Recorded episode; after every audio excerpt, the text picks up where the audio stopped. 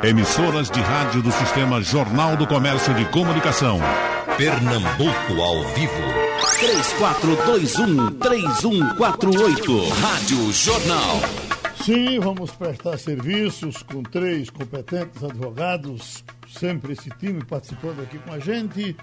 Doutor João Bosco Albuquerque, advogado de família, doutor Paulo Perazzo, previdenciarista e trabalhista, doutor Marcos Alencar, advogado trabalhista.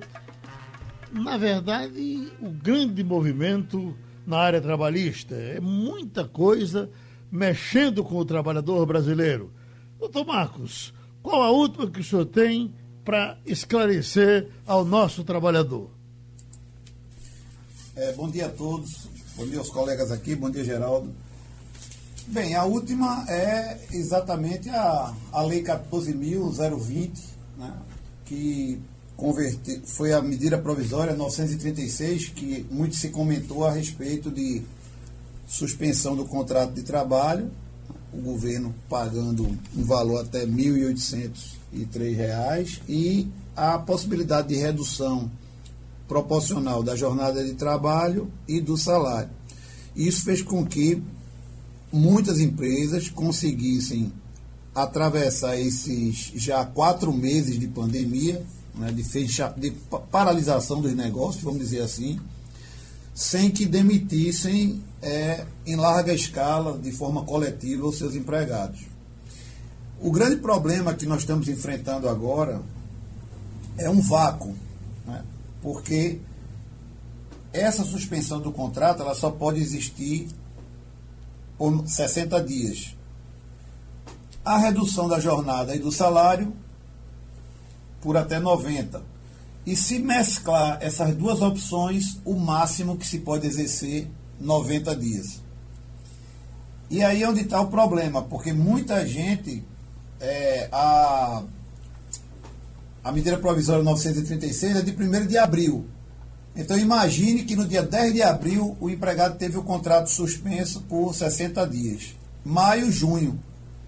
É, nós já estamos em julho, né, no dia 9 e o governo ainda não se posicionou, porque essa lei que foi publicada no dia 7, ela deu um cheque em branco para o governo federal, através de decreto, prorrogar esses prazos. Mas até o momento nada aconteceu. É verdade que ontem o secretário de Previdência e Trabalho, o doutor Bianco, disse que ia sair um decreto de forma urgente, breve, mas até o momento a gente só tem notícia pela imprensa e notícia esparsa. Não tem nada de concreto dizendo se vai ser uma prorrogação geral ou se será por setores. Por exemplo, bares e restaurantes e hotelaria, ou se todas as empresas serão contempladas com essa possibilidade.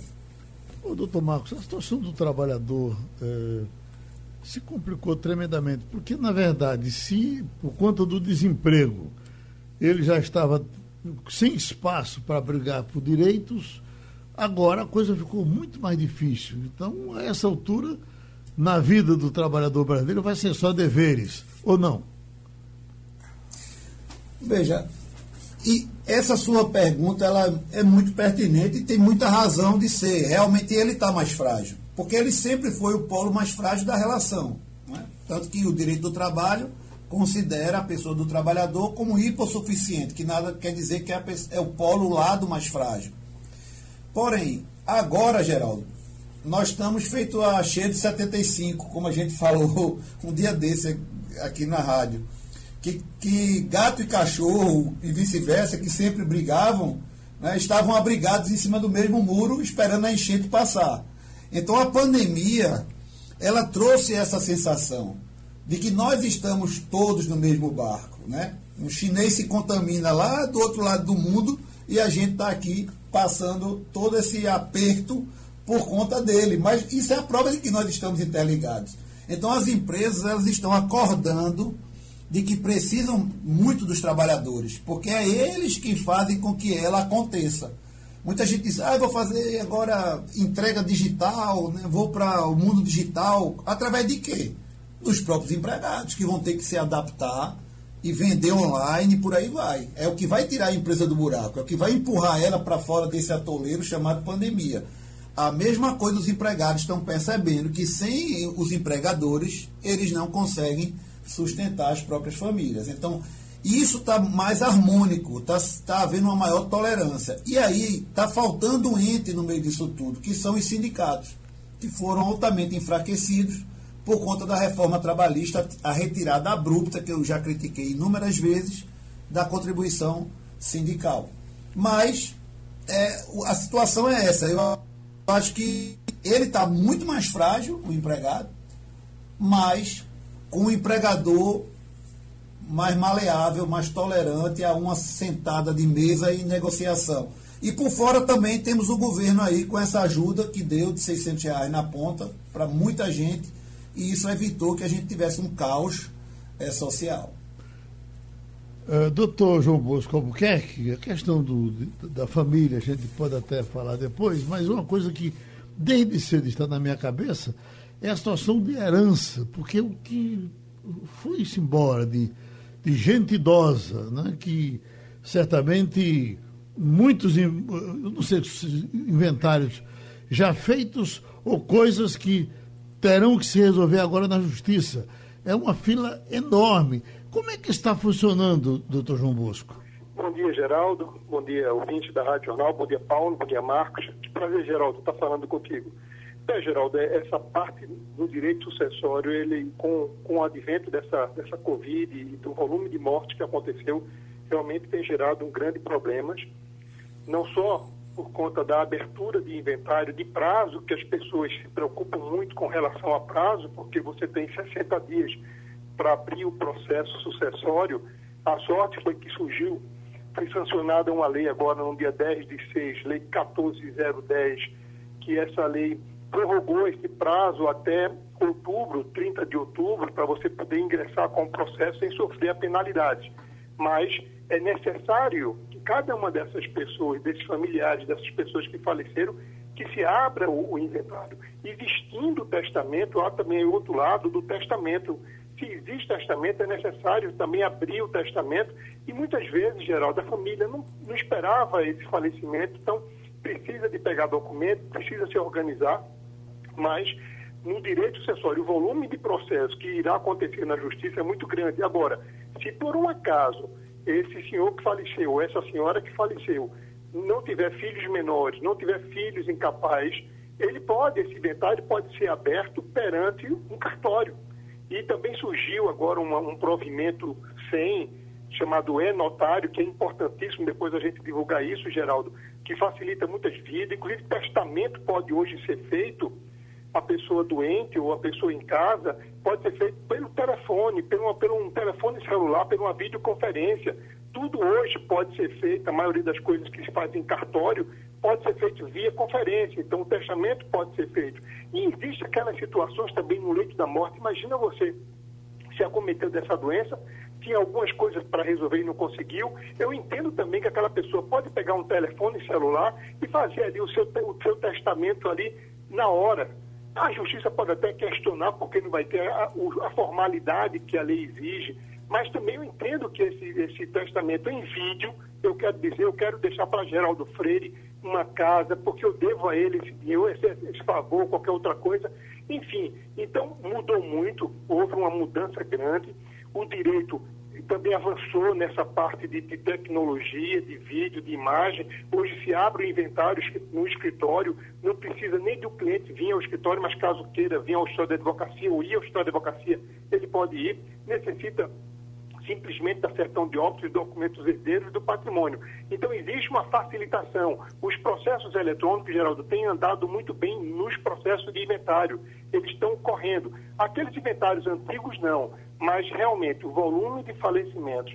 Aqui no escritório, a gente tem encontrado, sim, tem um volume já de de algumas pessoas, de clientes nossos, inclusive, Geraldo, que veio a óbito nesse, nesse, nessa, nessa loucura dessa doença marginal. Mas a família precisa estar preparada porque existe patrimônio que precisa ser administrado, existem herdeiros que estão na posse desses bens. E existe outro ponto, depois que eu falar com você, os maltratos e as ameaças que os idosos, por conta da Covid, estão sofrendo por filhos ou por parentes, para ser obrigado a transferir de valores ou até patrimônio, Geraldo. Então, surge sim um, um, contexto novo no direito sucessório que eh, as famílias serão obrigadas a abrir esse processo de, de inventário, seja na justiça ou seja em cartório. Eu, eu, não sei se já fiz essa pergunta ao senhor usando esse argumento, mas queria fazer agora, porque Dominguinhos me contava que Luiz Gonzaga eh, resolveu fazer um, um, testamento e fazer eh, dar as coisas dele, dinheiro, alguma coisa para as pessoas de quem ele gostava e ia além da família. Ele disse que morava no Rio de Janeiro, recebeu um telefonema do Gonzaga, neném, passa aqui. Aí ele disse que foi na casa de Gonzaga e Gonzaga disse, olha, eu estou fazendo aqui um testamento, estou deixando minhas coisas, tu quer alguma coisa? E aí Domingues disse, não, senhor, eu não quero nada não. Eu ia lhe perguntar, o testamento vai além da família? Se eu quiser deixar é, para um amigo, para uma amiga, é, para um amante, eu posso fazer isso? Pode sim, Geraldo. O testamento é um ato de vontade em vida, sendo que o testador tem que respeitar uma parte chamada parte disponível. Então, se ele é casado, ele não é dono de 100% do patrimônio. 50% é da esposa, 50% é dele. Desses 50% dele, ele pega 25% e pode destinar a quem ele quiser. A um filho, a um amigo, uma pessoa que ele, que ele goste, um parente que afastado que ele gosta, ou uma pessoa que conviva com ele há muitos anos, que ele tenha essa gratidão, ele pode sim fazer o testamento e deixar para quem ele quiser. Uhum. Hoje, esse testamento, como eu estava te falando, Geraldo, eu posso, a dificuldade do idoso ir ou da pessoa ir ao cartório, é, a pessoa pode fazer por vídeo, que é o chamado testamento por vídeo. Então, o cartório faz uma assinatura eletrônica, e a pessoa também chama as testemunhas, duas testemunhas que também assinariam eletronicamente, tudo sem ir no cartório. O, o tabelião faz uma videoconferência, liga o telefone, confirma que é ele, e aí se faz o testamento de última vontade. E nesse testamento eu posso destinar a quem eu queira. Não pode como nos Estados Unidos, que o cara deixa para um cachorro, deixa para um, um, um, enfim, para qualquer outra coisa. Mas no Brasil, não. No Brasil, se deixa para uma pessoa, isso é possível. Dominguinhos eh, não quis receber, mas Luiz Gonzaga poderia fazer sim esse testamento. Então, é importante em vida, quando a pessoa está em vida, Geraldo, fazer o testamento para deixar muitas coisas resolvidas. Nesse caso dessas mortes que aconteceram, foram mortes repentinas, aí sim é necessário abrir o processo de inventário. Quem tiver na administração do patrimônio abre, se tiver a esposa, é a esposa que abre, que tem uma ordem hereditária, e existe aquela cadeia sucessória, que primeiro são os filhos, depois são os, são os descendentes, depois são os ascendentes, depois a esposa, o cônjuge e, e, os colaterais. Então, existe essa ordem hereditária, às vezes concorre, a esposa também, muitas vezes, Geraldo, é importante que se diga, ela passa a ser herdeira, a esposa herda daquele patrimônio que ele tinha antes de viver com ela ou tinha antes de casar com ela. Então, existe uma regra que é importante ter um advogado especialista para que consiga mostrar essa realidade, essa matemática da, do, do, do, deixado pelo falecido, do patrimônio, da, dessa reunião desse patrimônio do, do falecido. Doutor João Bosco, então as nossas esperanças se reacendem, porque uh, o doutor Perazzo já uh, me pareceu interessado em deixar a casa de Olinda para nós. Uh, no eu caso de nisso, Geraldo. É, no caso de doutor Marcos, o Marcos já disse que não quer. Está bem de casa, não quer casa de Perazzo. Mas eu e o senhor queremos. Nesse caso, Nesse caso, eu fico com a parte da frente e o senhor fica com a parte de trás, que é mal assombrada. Veja, é o chamado bem condomínio. A pessoa pode deixar o testamento para duas, para três pessoas numa mesma casa. Essa certo. casa vai ficar uma casa em, em condomínio. Tá certo. Entendeu? Então, essa nossa casa, Geraldo, eu já posso até dizer a Paulo Perazzo que desocupa que a gente vai usar ela em vida. Nosso Paulo Perazzo, tá tranquilo, doutor Paulo? No, tudo bom. No meu caso, eu posso deixar 100% sou solteiro. E a, o Bosco falou tudo isso. E a gente lembra da questão de Roma. Como Roma está longe e está perto ao mesmo tempo. É, o Império Romano acabou em 476 depois de Cristo, quando houve a invasão bárbara de Odiagro. E até lá, você podia doar 100% do seu patrimônio a qualquer estranho. Então, quando os bárbaros vieram, então se misturou as regras e se estabeleceu essa regra que vigora até hoje. É, 50% você pode dar para qualquer pessoa e 50% tem que ser ficar para ficar sua família.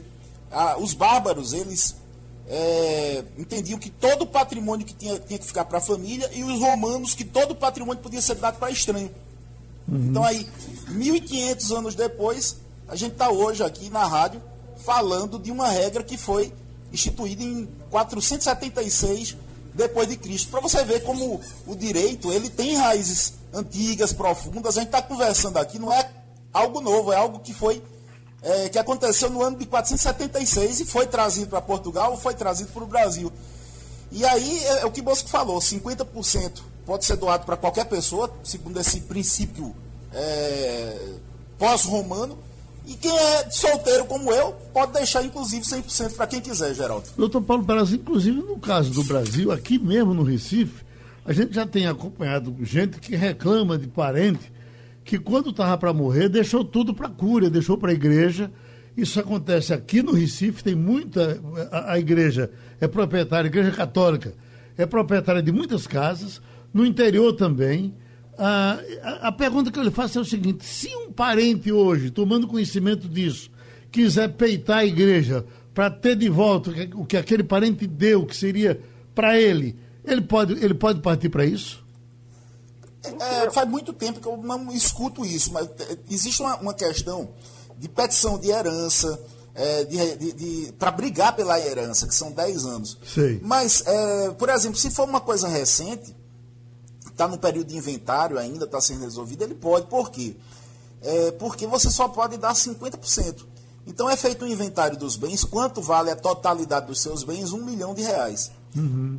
Agora, é, que tô... ultrapassar 500 mil reais, por Sei. exemplo, o cara doou 501 mil reais, esse um mil reais a mais que ele doou, além do, é, do previsto, além da legítima, que é esse 50%, ele pode ser reclamado pela família. Uhum. Então, o cara não pode doar mais do que 50%, sob pena de ter invalidado o seu testamento. Inclusive, isso não é incomum. Eu, já, eu vejo eu vejo mães de vez em quando querendo proteger os filhos. Aí, olha, minha filha tal é a que está pior na vida. E aí ela quer deixar a filha é, mais resguardada, acaba dando 55, 60, 70%. E aí, quando a briga entra, é, o pessoal faz questão até de comprimido. E eu não estou brincando, não. Eu já vi briga por causa de comprimido mesmo. Em famílias até bem de vida, quando chega na hora de, de, de eh, partilhar tudo, olha, esse comprimido é meu, eu uso, não, eu preciso também. E a briga fica por comprimido. Uhum. E aí o pessoal vai fazer essas análises, chama perito para fazer a avaliação correta, porque a avaliação que o, o morto fez não foi bem feita, faz uma avaliação novamente para ver se ele deu 50%. Então, até 50% ele pode dar para o mendigo e a rua e ninguém tira. Uhum. Mas, além disso aí, existem muitas brigas hoje no, no, no tribunal rolando para poder invalidar essa parte que ultrapassou os 50%, Geraldo. Agora, doutor Bosco, no caso desse, dessas doações para a igreja, isso foi um costume de 50 anos passados. A essa altura, uh, é direito adquirido da igreja. Acho que não, não, sobra, não sobra mais para ninguém, ou ainda pode sobrar? Não, não, é intocável, Gerardo. Aquelas doações antigas, isso não, porque você tem o direito, o, o seu direito de reclamar é 10 anos. E a maioria daquelas doações acontecia muito quando você tinha uma filha solteirona, você não tinha para com quem deixar a herança, existia uma preocupação por você ser muito católico e você deixar para a igreja ou até para aquela é, é, é, parte da igreja que tinha aquele seu santo de adoração, Nossa Senhora, São João Bosco, tem aqui o, o, o convento de São João Bosco, enfim. Mas no direito sucessório atual, Geraldo, essa discussão, ela, hoje a parte se preocupa muito antes da morte. Então é uma discussão que, é, queira ou não queira, você é obrigado a ingressar. Você tem um patrimônio, como você quer fazer? Você tem uma casa, muitas vezes, acontece você deixou um filho construir em cima, no primeiro andar. Por que esse filho foi mais beneficiado do que outro, como o Paulo aí bem falou? Então, é nessas situações que, se o pai puder fazer um testamento para regularizar essa situação, caso ele tenha outros bens e possa também destinar aquele filho que ele quer proteger uma parte maior, ele faz o testamento. Qualquer outra tentativa de, de burlar isso é, é, perigoso, porque gera uma nulidade e aí vai ter um processo. Até um testamento, eu aconselho, quando se faz o testamento, pegar um laudo médico daquela pessoa que está fazendo o testamento, pegar testemunhas novas, não pode pegar testemunhas também idosas, porque se amanhã tiver algum, algum contexto, alguma briga por, esse, por esse testamento, as testemunhas tiverem falecido, também se atrapalha um pouco. Então, é importante que se faça o testamento, pegue as testemunhas e se preocupe muito com essa parte disponível. Se você for doar um bem. Ou se não, você diga, eu estou deixando a minha parte disponível para meu filho A ou para meu amigo B. Enfim, essa situação da morte é um contexto delicado. Agora, quando vem os filhos, aí vem um outro contexto, que são aqueles filhos da primeira relação, o filho que tem de uma outra relação, e no direito sucessório, os filhos são tratados com igualdade. Então, vão existir situações em que a pessoa tinha bens com a esposa, tinha bens com a atual companheira e tinha filhos de relações distintas. E aí é importante que se faça isso, que se corra para abrir o inventário, para nomear logo o inventariante, a lei enumera quem, quem pode ser o inventariante, para evitar esses conflitos maiores. Conflitos muitas vezes acontecem, porque sempre na história familiar tem aquele filho que se acha prejudicado, que, que entende que não foi bem, que tem uma mágoa do passado, e isso gera uma problemática. Então, normalmente os processos sucessórios são mais tem uma litigiosidade, mas é importante que se busque o diálogo para tentar conciliar entre os herdeiros e fazer uma partilha amigável. Então, abrir o processo de inventário é o primeiro passo, Geraldo. Doutor Paulo, com relação aos previdenciaristas, com relação às pessoas que estão precisando dos direitos previdenciários, uh, já está se sabendo que o INSS vai uh, adiantar um pouco mais o tempo antes de abrir. Uh, esse fechamento atrapalhou em alguma coisa? Bom, Geraldo, a gente tem visto uma situação até interessante. Os requerimentos novos, eles têm saído muito rápido. Para você ter ideia, a gente deu entrada em alguns requerimentos, saíram a resposta no mesmo dia, dois dias depois, três dias depois. Enquanto os antigos estão lá há um ano, não saem, mas parece que essa houve uma orientação para que todas as atenções sejam dadas aos novos requerimentos. Como o INSS agora é um INSS digital, que a pessoa escaneia os documentos e dá entrada pelo sistema Meu INSS, não é necessária é, a ida a uma agência, é, o atendimento físico, a assinatura de um servidor, é, a coisa ficou bem mais leve. Por quê? Porque é, no interior tem até Lan House, que está se especializando nisso. Escaneia a documentação toda, eles já sabem, dão entrada. E o processo é analisado por qualquer servidor público federal do país que trabalha no INSS. Ou seja, é, aquela história do cara ser atendido apenas por um servidor de Pernambuco é coisa do passado. Você é, dá entrada aqui em Oricuri e de repente é distribuído para uma cidade do interior de Roraima. Por quê? Porque lá tinha pouco caso e tinha muito servidor. Então, assim, era é, trabalhadores subocupados. Como agora o sistema ficou nacional, então qualquer servidor do país pode atender qualquer segurado do país. Então houve uma distribuição melhor. A única coisa que a gente está sentindo falta realmente da questão dos, é, das agências do INSS são as perícias. Mas mesmo assim, é, foram é, editadas medidas provisórias que quem pediu auxílio doença, é, amparo social, que precisa de perícia, é, por enquanto está isentado de fazer a perícia, porque é pandemia, perigo de contágio, etc. Então, é, é, o governo ele, ele, concedeu a possibilidade de você ter um adiantamento do benefício. Então, você dá a entrada com o seu próprio atestado médico, aquele atestado está tendo um valor probatório maior do que em outras é, épocas, e aí o governo já antecipa três meses de auxílio-doença, sem que você faça a perícia antes de receber o benefício. Então, é, essas medidas elas foram suficientes para que na área previdenciária a situação não esteja tão difícil. É, os benefícios que precisavam de perícia é, temporariamente concedidos sem perícia e os outros a todo vapor, aposentadoria de, por tempo de contribuição por idade O pessoal dando entrada de casa, de uma lan house, de um escritório de advocacia, e não mudou tanto a rotina, não. Muito pelo contrário, até melhorou. Bom, tem aqui André, o André, que está lhe perguntando o seguinte: pergunta ao doutor Perazzo se ele tem alguma novidade sobre a, a, a cobrança do empréstimo consignado. Uh, havia um movimento, uma tentativa de uh, uh, prorrogar um pouco mais o prazo de pagamento. Isso prosperou, doutor Perazzo? Não, não prosperou não. O, o que houve foi uma a associação entrou na Justiça Federal de Brasília para que os empréstimos é, consignados fossem suspensos o pagamento durante três meses. O judiciário de primeira instância concedeu, mas no outro dia o TRF da primeira região cassou a decisão, porque é um volume de dinheiro muito grande, é um volume de envolvidos muito grande. E é, se partiu também da ideia que isso era uma atribuição do Poder Executivo e não do Poder Judiciário.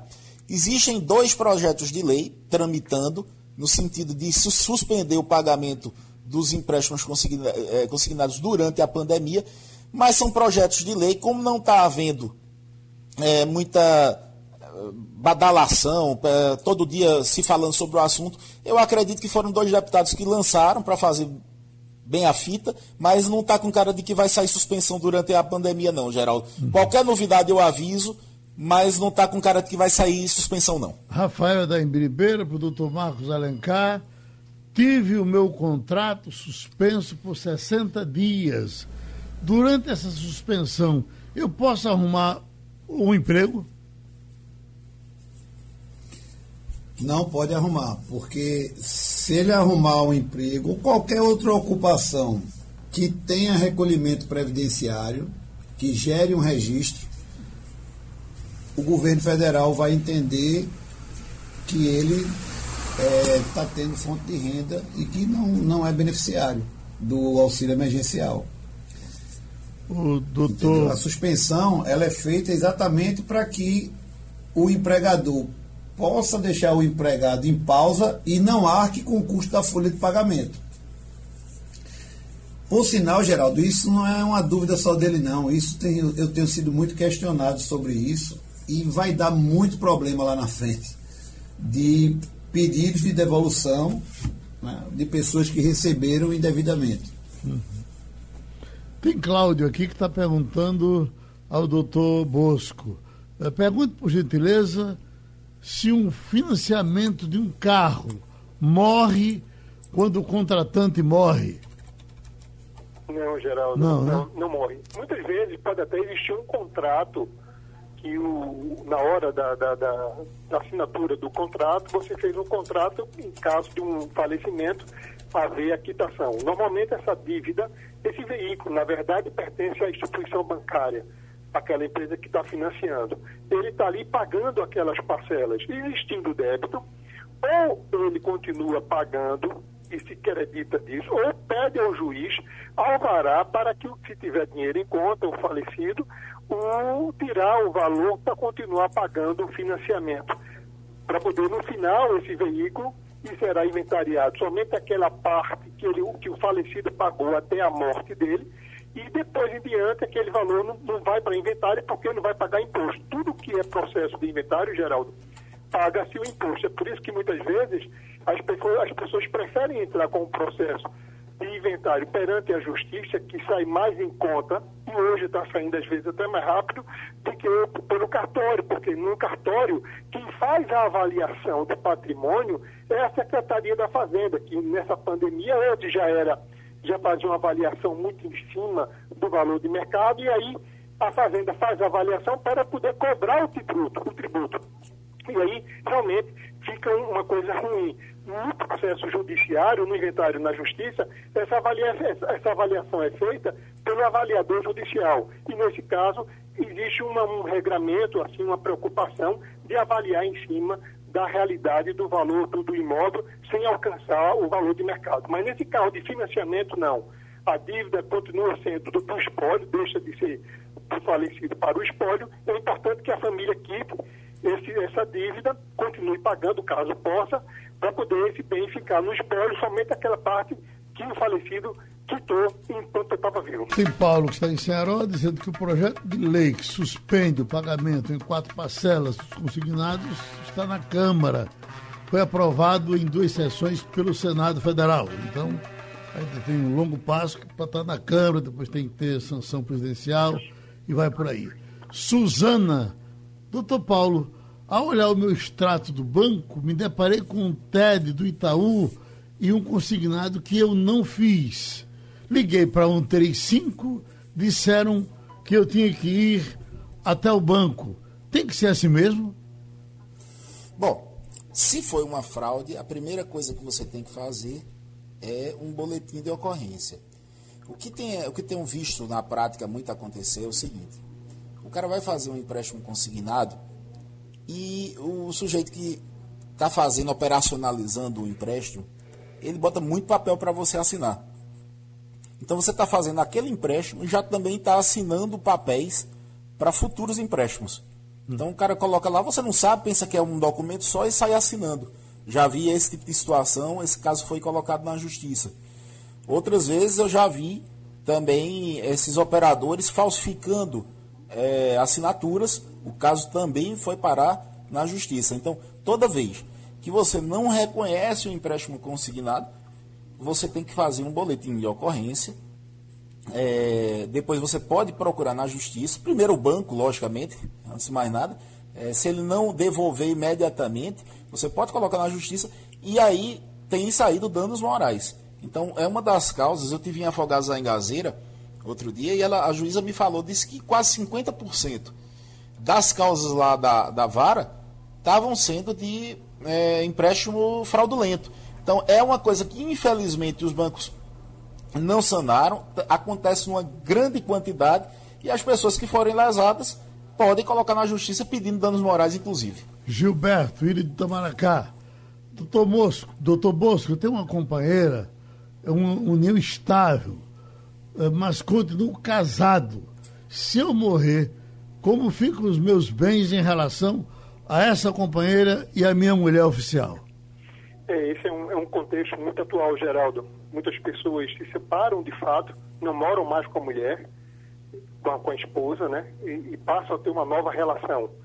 Do lado de lá, a ex-esposa acha que aquela certidão de casamento vai dar ela uma garantia até para a previdência privada ou para a previdência pública, para um INSS. Quando ele morrer, eu tenho aqui a minha certidão de, de casamento, eu vou lá e dou entrada e eu fico recebendo a pensão dele por morte.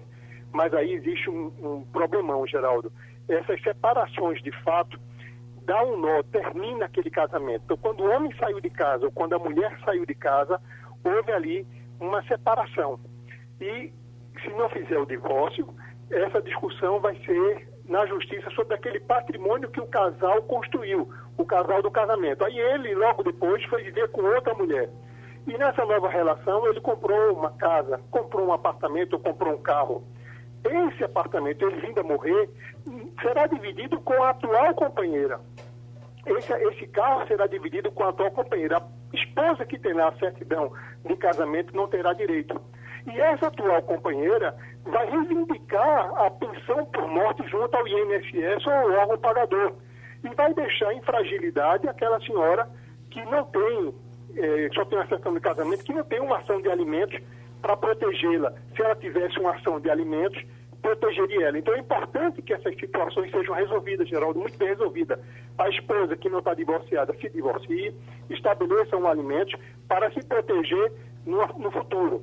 E também dividir o patrimônio. E do lado de cá, a companheira que está vivendo com ele, é importante que ela tenha uma escritura de união estável, ou um documento, ou documentos, ou provas que comprovem essa relação porque na união estável muitas vezes não se sabe quando começou. E quando o homem é casado ou a mulher casada e entra numa relação, é importante que a gente encontre a data que começou para que não haja conflito futuro. Então, para quem vive união estável, conselho, faça uma escritura de união estável, ou faça documento, fotografias, fotografias mais antigas dessa relação, junte documentos para numa futura eventualidade de uma morte, conseguir provar que existia uma união estável. Então, Geraldo, é importante que as pessoas resolvam suas vidas, solucionem esses problemas, porque após a morte não é mais o direito de família que resolve, será o direito sucessório, é numa vara de sucessão. José Recife, para o doutor Paulo Perazzo. Ele diz: Eu continuo, eh, continuo no INSS como autônomo por dois salários. Faltam três anos para me aposentar. Seria positivo aumentar agora o valor do meu recolhimento, doutor Perazzo? Não, não, não seria não.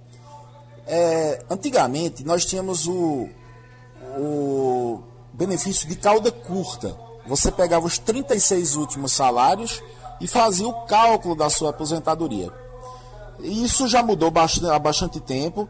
Já é utilizado os salários de julho de 94 até o dia da aposentadoria para a pessoa fazer a média das contribuições. E aí já se chama, chama cauda longa, ou seja, vai ser um período muito grande, de 94 até hoje. E surgiu aquela revisão que eu falei aqui outro dia, que é a revisão da vida inteira. Que a gente hoje entra naquele sistema meu INSS e a gente consegue puxar as contribuições das décadas de 70, de 80. E aí a gente faz até um novo cálculo.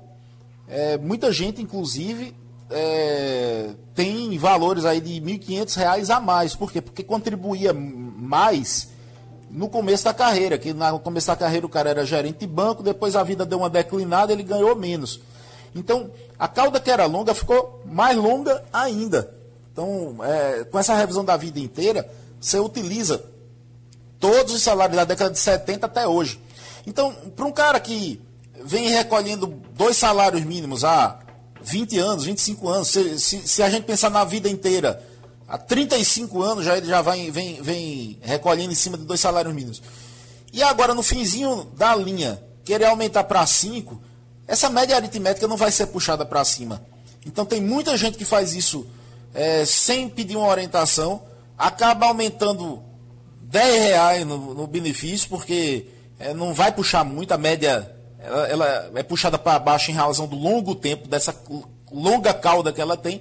E eu vejo o pessoal fazer muito isso e acabar perdendo dinheiro, porque o que ela botou de pagamento de contribuição, ela não vai tirar nunca mais em forma de aumento de valor do benefício. Faça os cálculos de qualquer maneira, mas eu já lhe digo de 99 de chance de aumentar centavos ou pouquíssimos reais no seu benefício. Doutor Marcos Alencar, Washington Oliveira, ele diz, eu tenho uma, um, uma válida trabalhista de 2012 transitada em julgado. Está na fase de execução com os valores da liquidação já depositada em juízo. Houve um recurso da empresa contestando a sentença de liquidação, mas a maior parte do valor não houve qualquer contestação. No aguardo do alvará e julgamento existe algum meio de liberar o valor incontroverso. Eu estou no aguardo desde, eh, desde março, no julgamento. Os juízes estão despachando normalmente nessa pandemia. Aí ele agradece e lhe pede orientação. Veja bem, é, ele precisa entrar em contato com o advogado dele, né? deve ter um advogado no processo, mas o caminho é enviar, entrar com a petição no processo pedindo a liberação desse valor, como ele muito bem se referiu, incontroverso, quer dizer, indiscutível. E se houver demora do despacho, porque também ele tem que ter uma certa tolerância, porque tem varas que estão rápidas com essa pandemia, é interessante isso, e outras estão lentas. E eu explico, depende do grau de, entre aspas, alfabetismo dos servidores e dos juízes. Tem juiz que nunca trabalhou à distância e está tendo que se adaptar ainda.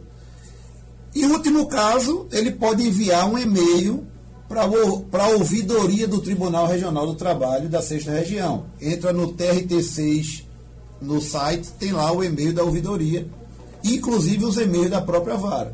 Cada vara tem um e-mail que vai bater na caixa é, do secretário, do diretor de secretaria da vara. Então ele também pode usar esses mecanismos. Mas deve ter um pouco de tolerância, porque realmente os trabalhos estão é, ainda em adaptação. Isso aqui vem de longe, a José está em Porto Velho.